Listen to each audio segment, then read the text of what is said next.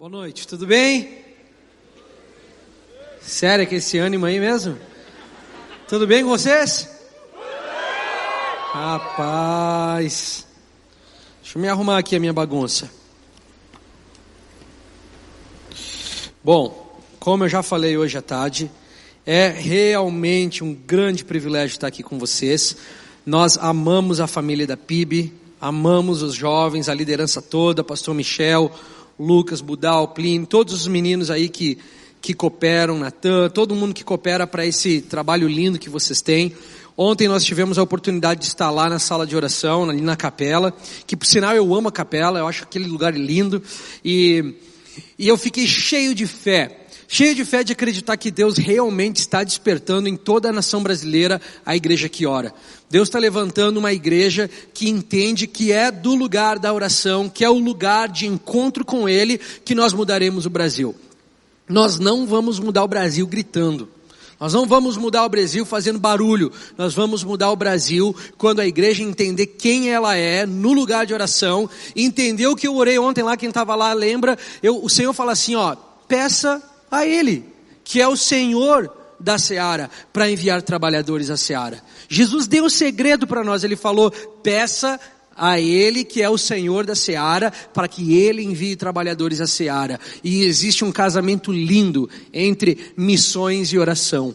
São os dois lados da mesma verdade, os dois lados da mesma moeda, e eu estou muito feliz de ver que vocês têm entrado nesse chamado da igreja de todos os tempos. Né? A igreja sempre foi chamada para esse lugar, mas nossa geração vai voltar ao prazer da oração. Nossa geração vai voltar ao lugar de amar oração mais uma vez. Amém? Ontem falamos também a respeito da Conferência One Thing. Esse ano nós estaremos indo para a igreja da cidade, querido Carlito Paz, em São José dos Campos. É, nós estamos levando uma galera toda para lá. Tem pessoal aqui de Curitiba ainda também, caravanas aqui. Eu quero te encorajar, se você não tem ainda uma atividade para o feriado do primeiro de maio, é, nós vamos estar reunidos lá dia 30, 1 e 2 de maio, 30 de abril, 1 e 2 de maio, ali na igreja da cidade em São José dos Campos, e nós vamos estar juntos celebrando o Senhor na conferência One Thing 2020. Ah, hoje, aqui é a nossa última oportunidade, depois dessa sessão, de oferecer para vocês um desconto para essa conferência. Nós estamos oferecendo 50% de desconto para aqueles que comprarem o ingresso aqui. É uma ótima oportunidade de juntar aí cinco pessoas, enche um carro, vai até São José dos Campos e curte aquele tempo com nós. Vai ser um prazer receber vocês.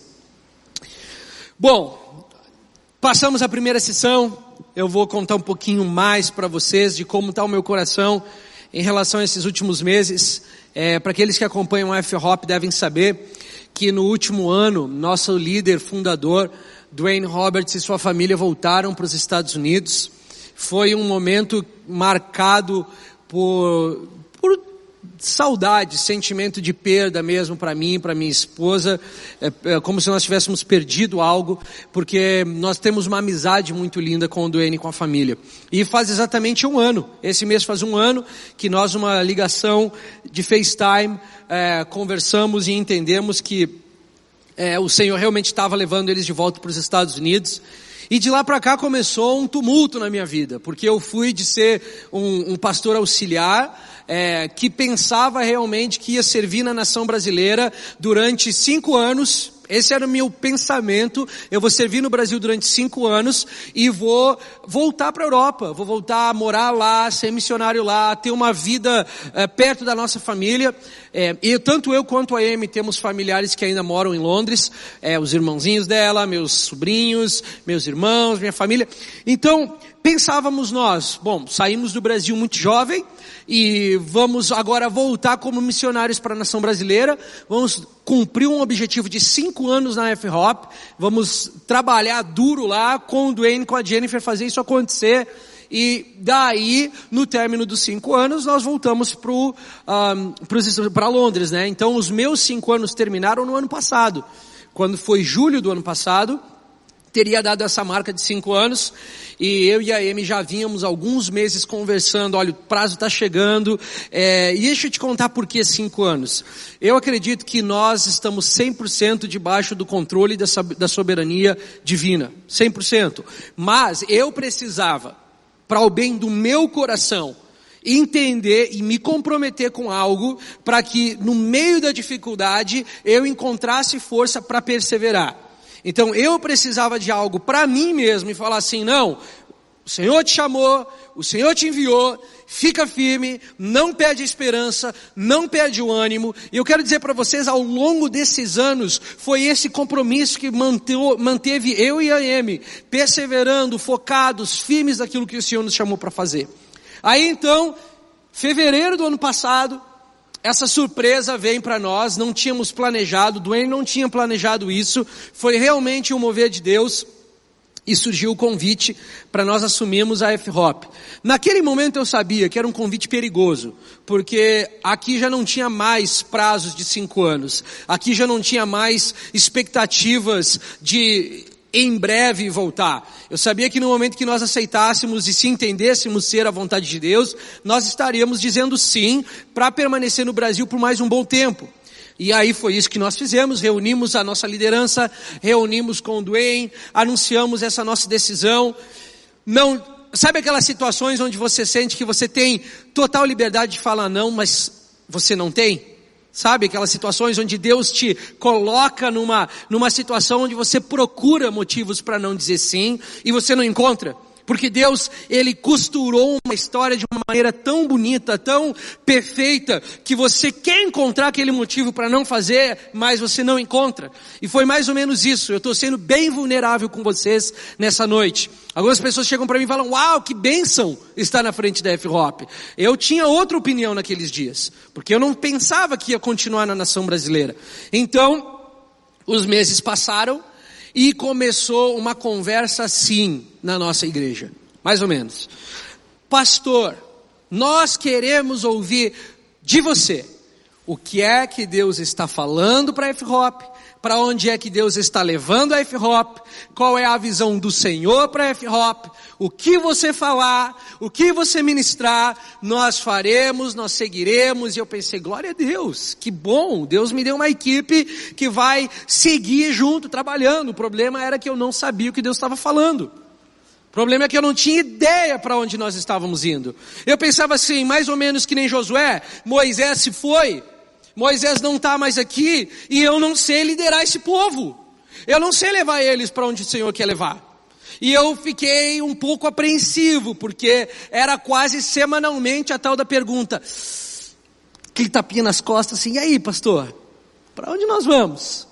Eu falava, pois é, Deus está no controle. A gente vai descobrir juntos para onde nós vamos. Foi mais ou menos ali em dezembro, recentemente, como você vê, eu comecei a falar com a minha esposa e falar, Emi, nós precisamos entender para onde nós vamos, o que nós vamos fazer. E assim, eu falo o que fazer e para onde vamos, mas não tem muita coisa a ser feita além daquela que ele já nos chamou, né? Trabalhar, cuidar da igreja, pregar a palavra de Deus, levar a mensagem que o Senhor colocou no nosso coração, mas eu queria entender de Deus, Deus, mas qual é aquele lugar, aquela palavra rema, aquele versículo, aquela mensagem que o Senhor vai falar no meu coração e vai acalmar essa tempestade que eu me encontro agora. Eu queria algo meu com Jesus. Nós entramos num tempo de jejum, passamos uns dias jejuando, buscando entender o Senhor do que nós deveríamos fazer. E aí foi quando eu entendi uma sugestão de Deus. Como se Deus me fizesse um convite. Como se Deus estivesse falando, olha, eu vou convidar vocês para essa jornada a partir de agora. E aí foi quando eu comecei a preparar uma pregação, comecei a preparar uma mensagem para entregar para nossa igreja, e de repente aquele medo foi embora, aquela apreensão foi embora, eu comecei a sentir realmente é isso que o Senhor está falando para nós, e eu vim daquela estação convicto de que essa mensagem é a mensagem mais importante. Não é porque eu estou pregando, não é porque o Senhor falou comigo, mas é a mensagem mais importante que eu posso carregar para F-Hop. É a mensagem mais importante que um líder pode pregar para sua comunidade. É a mensagem mais importante que alguém pode ter como alvo de vida. É o objetivo de vida mais importante que você, com 18, 19, 25, 27 anos, pode fazer para Jesus. É um alinhamento do seu coração que não substitui as outras coisas em sentido de alvos, e você vai alcançar, e você vai fazer, mas precisa estar no seu devido lugar. Eu quero ler com vocês, quero falar com vocês a respeito do que eu acredito ser a mensagem que Deus está comunicando com a igreja nos dias de hoje. A mensagem que o Espírito Santo está comunicando com a igreja nos dias de hoje. Ele nunca deixou de comunicar essa mensagem, ela não começou a ser comunicada em janeiro, ela não começou a ser comunicada cinco anos atrás, ela sempre foi a principal mensagem no coração de Deus, na agenda do Espírito Santo, para mim e para você. Eu vou ler com vocês de Mateus 22, 37. Certa vez um homem chega para Jesus, um homem da lei, ele chega para Jesus e fala assim: Senhor, qual é o grande e o principal mandamento da lei? Você precisa lembrar, Moisés deixou 613 leis para eles, deixou para eles uma Bíblia só de mandamentos, e eles tinham que obedecer cada um desses mandamentos se eles quisessem cumprir justiça de acordo com a lei. E esse homem chega e fala: Senhor, que se diz rabino, Senhor, que se diz mestre, que se diz ser um professor. E a Bíblia diz que eles estavam tentando pegar Jesus, eles estavam tentando armar uma para que ele caísse e fosse pego em uma contradição.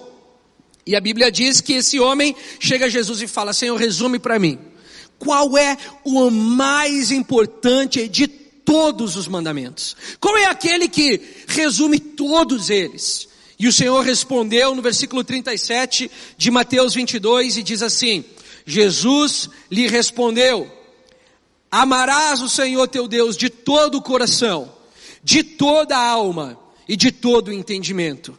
Este é o maior e o primeiro mandamento. Ele diz assim: Este é maior do que qualquer outro objetivo de vida. Este é mais importante do que qualquer outra busca que você possa fazer. Entenda que no 39, daqui a pouco ele vai falar qual é o segundo mandamento. Ele implica uma sequência de prioridade nos dois. E ele diz: esse aqui é o primeiro. Esse é o primeiro mandamento hoje. Esse foi o primeiro mandamento dois mil anos atrás. Esse sempre foi o primeiro mandamento no coração de Deus. Que o seu povo o colocasse em primeiro lugar que o seu povo posicionasse o seu coração para amar a Deus acima de todas as outras coisas. Daqui milhões de anos, essa vai continuar sendo a principal mensagem do Espírito Santo para mim e para você. Ele sempre vai estar exaltando o nome de Deus, a figura de Cristo, acima da figura do homem, dos sonhos do homem. O primeiro mandamento sempre vai estar em primeiro lugar no coração de Deus. Note que o problema com esse versículo é a extrema familiaridade que nós temos com ele. O problema com esse versículo, obviamente não é nele, o problema é em mim e você, é que nós já ouvimos tantas vezes esse diálogo, nós já ouvimos tantas vezes essa mensagem, ou esse versículo, que não faz o impacto que ele deveria fazer em mim e você. Ele não automaticamente te força a repriorizar a sua vida. Mas quando esse homem chega para perguntar para Jesus qual é o maior de todos, no coração de Jesus existia uma expectativa que aqueles que o seguem, que aqueles que o ouvem, eles fossem automaticamente compelidos a realinhar toda a sua vida ao primeiro mandamento. Ele similar, de forma similar fala isso ao jovem rico. De forma similar ele fala: você só consegue me seguir quando não houver mais nenhum outro Senhor sobre a sua vida. Você só consegue me seguir quando não houver nenhum outro ídolo, nenhum outro fator dominante a sua vida. Só então eu consigo ter o primeiro lugar. Só então você realmente será um seguidor meu.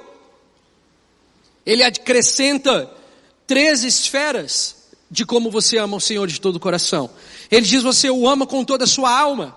Você o ama com todo o seu entendimento. Você o ama de todo o seu coração. E aí, em Marcos 12, ele acrescenta uma quarta forma. Ele diz: Você o ama com toda a sua força.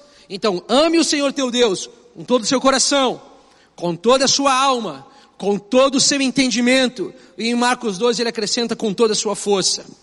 Ele diz: Esse é o maior. Esse é insubstituível.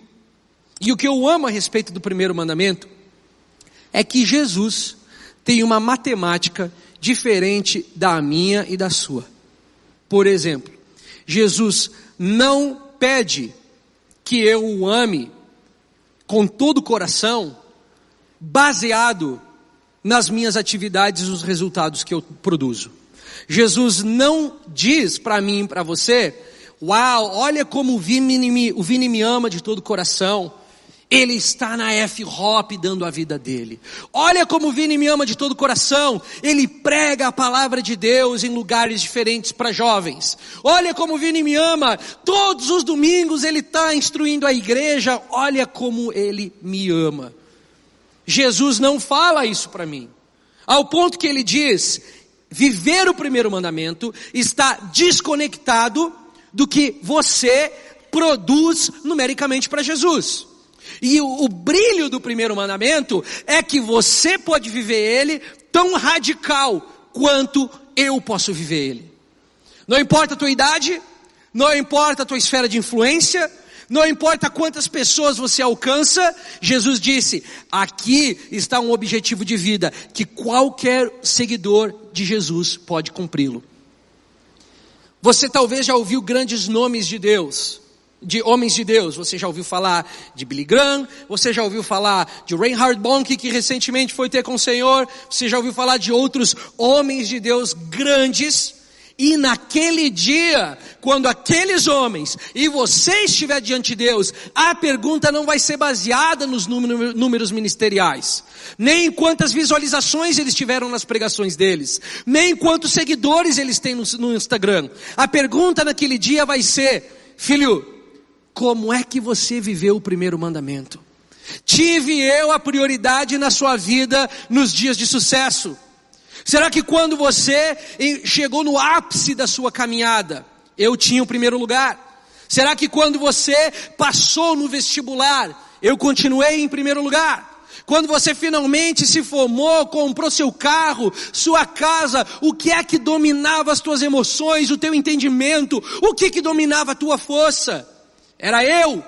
Naquele dia a pergunta sóbria que Deus vai fazer para mim e para você é: você aprendeu a me amar nos 70, 80 anos que eu te dei na terra? Você aprendeu a posicionar a sua vida em tempos bons e tempos difíceis, mantendo o primeiro mandamento em primeiro lugar? Você me amou acima dos seus sonhos? Você me amou acima dos seus próprios desejos? Você disse sim para mim quando as coisas todas forçavam você a dizer não?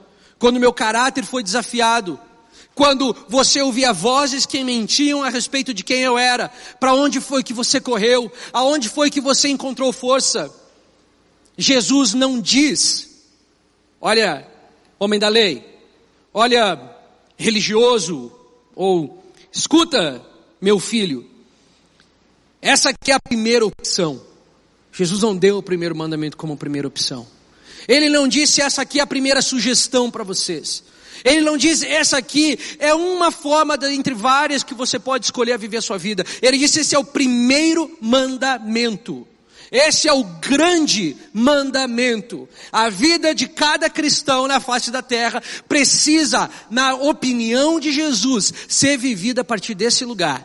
Se Jesus não tem o primeiro lugar, logo você não está vivendo o primeiro mandamento. E ele diz: todos os outros mandamentos são importantes? Obviamente, ele diz: a lei não passou. Eu não vim para abolir ela, eu não vim para removê-la. Nós precisamos obedecer, nós precisamos buscar a Bíblia, nós precisamos amar o próximo, mas veja, por exemplo, o 39. No versículo 39 ele vai dizer assim: Ah, o segundo, semelhante ao primeiro, é ame ao seu próximo como a ti mesmo.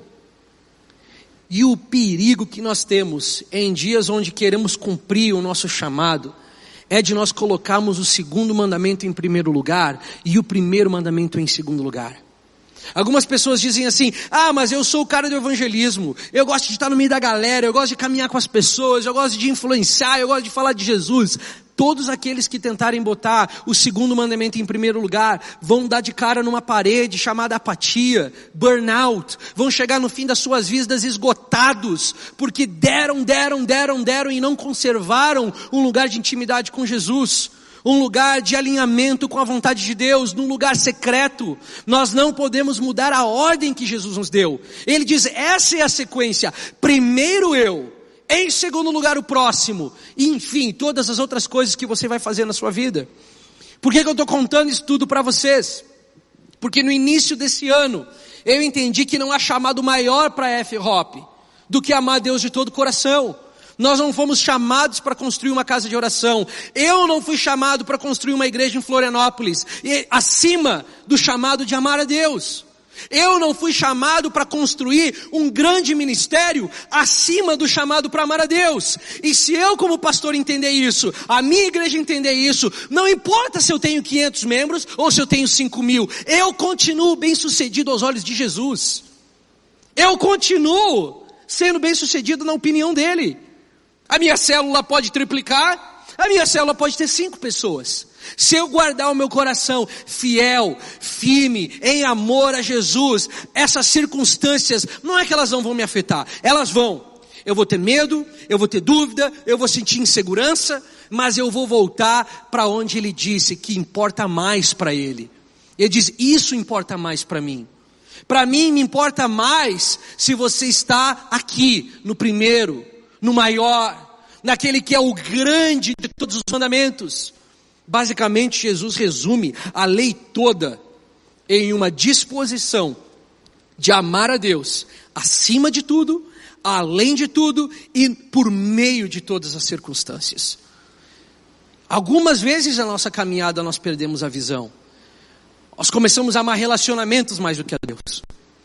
E aí são momentos esses onde Deus pede o relacionamento e fala: olha, não é essa vontade que eu tenho para você. Mas o relacionamento tomou um lugar tão grande no teu coração que você sente compelido a seguir esse desejo do que a voz de Deus. Às vezes a sua carreira toma esse lugar. Às vezes é o, o, o desejo frenético da casa própria. É o desejo frenético do carro, da carteira de motorista com 18 anos, com o emprego que você tanto sonhou para comprar suas coisas.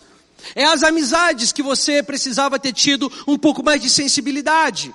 Inúmeras situações vão acontecer ao longo da sua vida e elas todas vão sugerir algo. Deixa eu vir em primeiro lugar.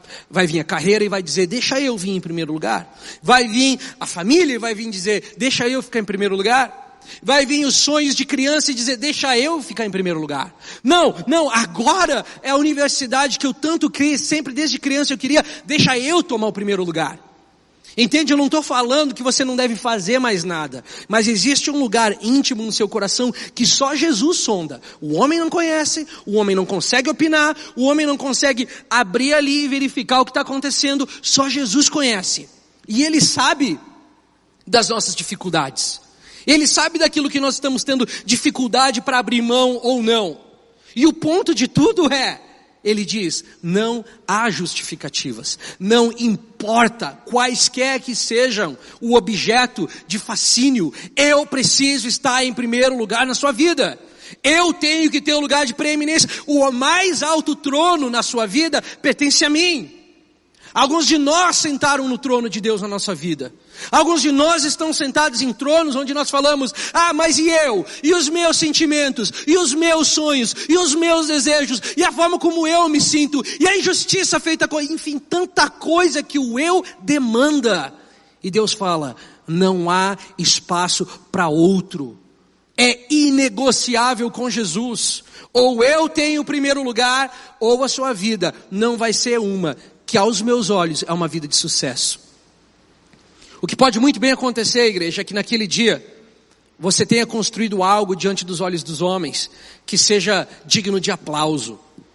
Você pode construir uma carreira, sonhos, igreja, ministério, plataforma, música. E os homens todos acharem que você foi incrível. Os homens todos olharem para você e falarem assim: cara, olha que ungido que aquele cara é, que aquela menina é, olha só o que ele construiu para o Senhor. E pode ser que no dia que você estiver diante de Jesus, ele tenha uma opinião diferente do que todos aqueles homens e mulheres que te honraram e aplaudiram seus feitos na vida. Pode ser que Jesus tenha uma opinião diferente. Pode ser que nós construamos aqui na terra muitas coisas, as quais Paulo fala que são construídas com madeira, feno e palha. E naquele dia passarão pelos olhos de chamas de fogo de Jesus e não permanecerão. Naquele dia, a única coisa que Ele espera de mim e de você é um coração que ao longo de décadas o colocou em primeiro lugar, o aprendeu a amar em primeiro lugar. Nos dias das dificuldades, nós voltamos para o primeiro lugar. Nos dias do sucesso, nós mantivemos nosso coração alinhado no primeiro lugar. O maior desafio que você vai ter na vida é lutar com o seu coração, é manter o seu coração no prumo, alinhado em linha com essa palavra. Gente, não existe nada na Bíblia toda mais importante do que isso. Nada é mais importante do que Jesus chamou de o primeiro, o que vem em primeiro lugar e o que é o maior, o grande mandamento. E é isso que eu quero deixar com vocês nessa noite. Sei que nós ainda temos algumas outras programações, nós temos ainda coisas para acontecer aqui, mas se você guardar isso para o restante da sua jornada, para os próximos meses desse ano, e você usar isso como o, o padrão a partir do qual você vai avaliar a sua vida, você vai fazer uma coisa boa aos olhos de Jesus. Eu vou te dar um exemplo. Jesus disse assim, em João 14, 15, você nem precisa abrir. Jesus define amar a Deus como profund, alguém que está profundamente enraizado num espírito de obediência. Ele fala assim: sabe como vocês provam que eu tenho o primeiro lugar na sua vida? Ele fala assim: ó, se me amardes, obedecereis os meus mandamentos.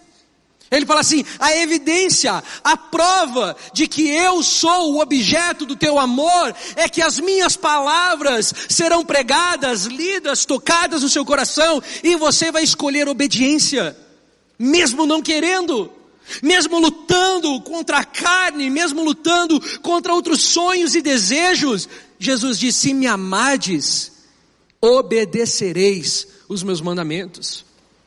Mais para frente, Jesus vai dizer assim: se alguém me amar, obedecerá a minha palavra, e eu e o meu Pai o amaremos e viremos a Ele e faremos nele morada. Jesus diz assim: Eu vou definir para vocês o que é amor. Amor se define em obediência.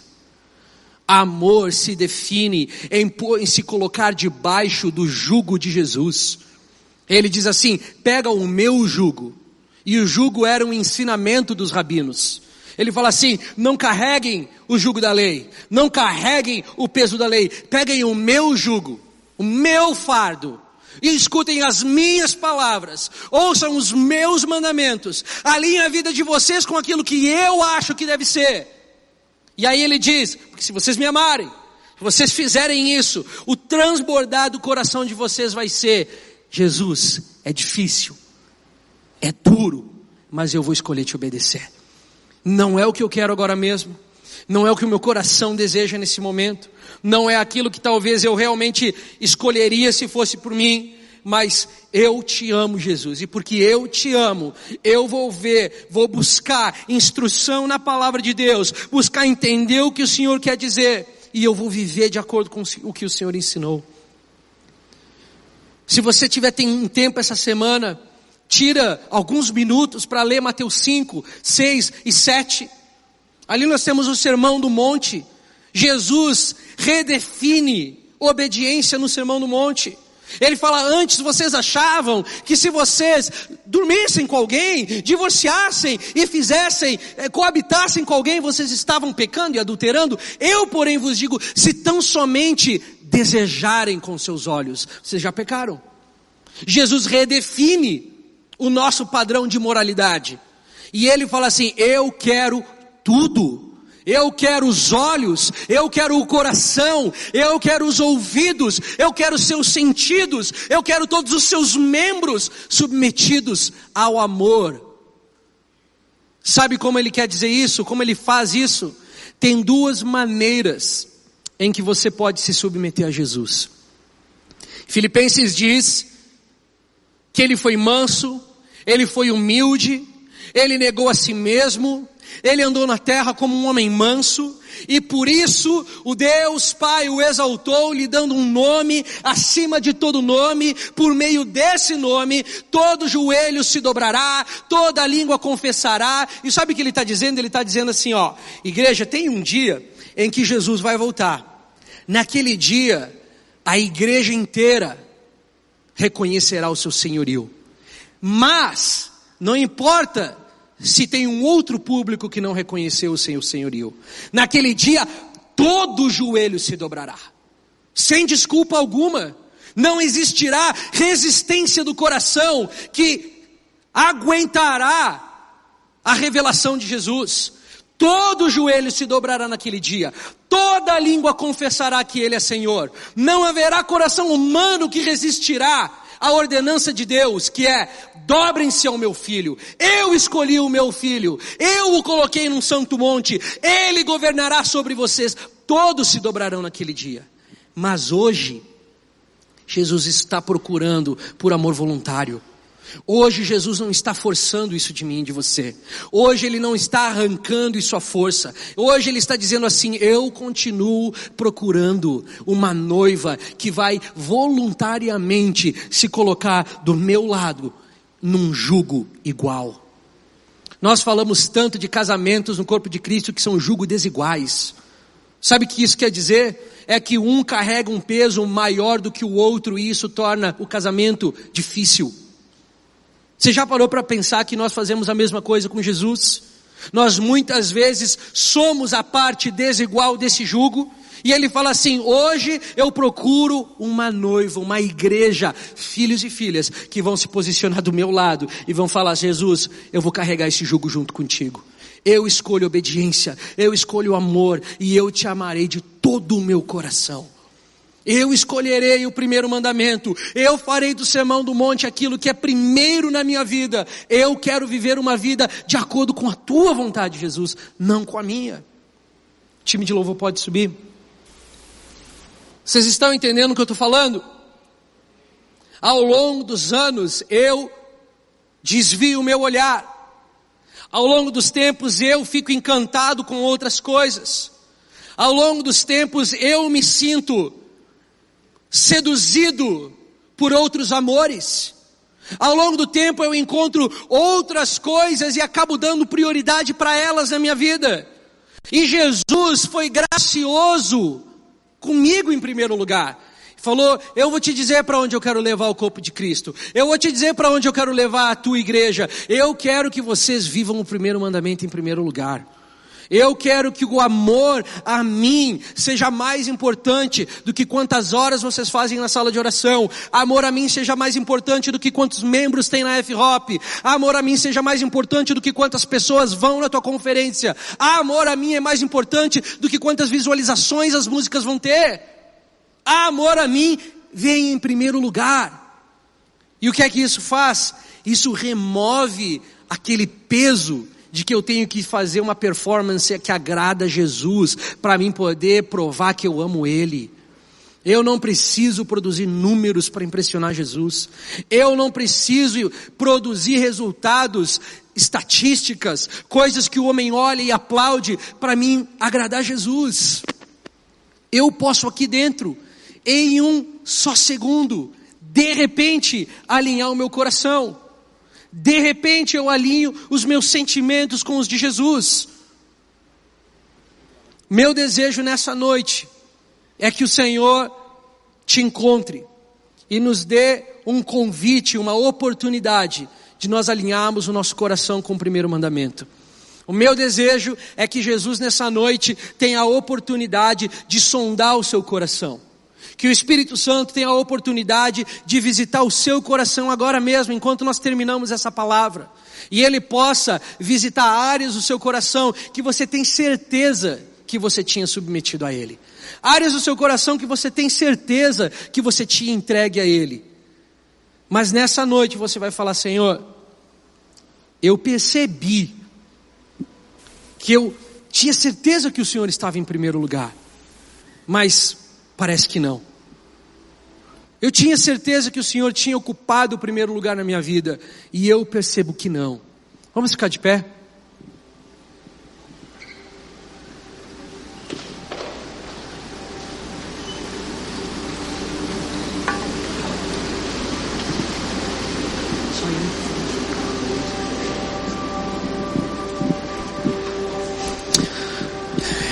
Sei que eu pedi demais, mas se a gente puder diminuir um pouquinho sua luz da sala.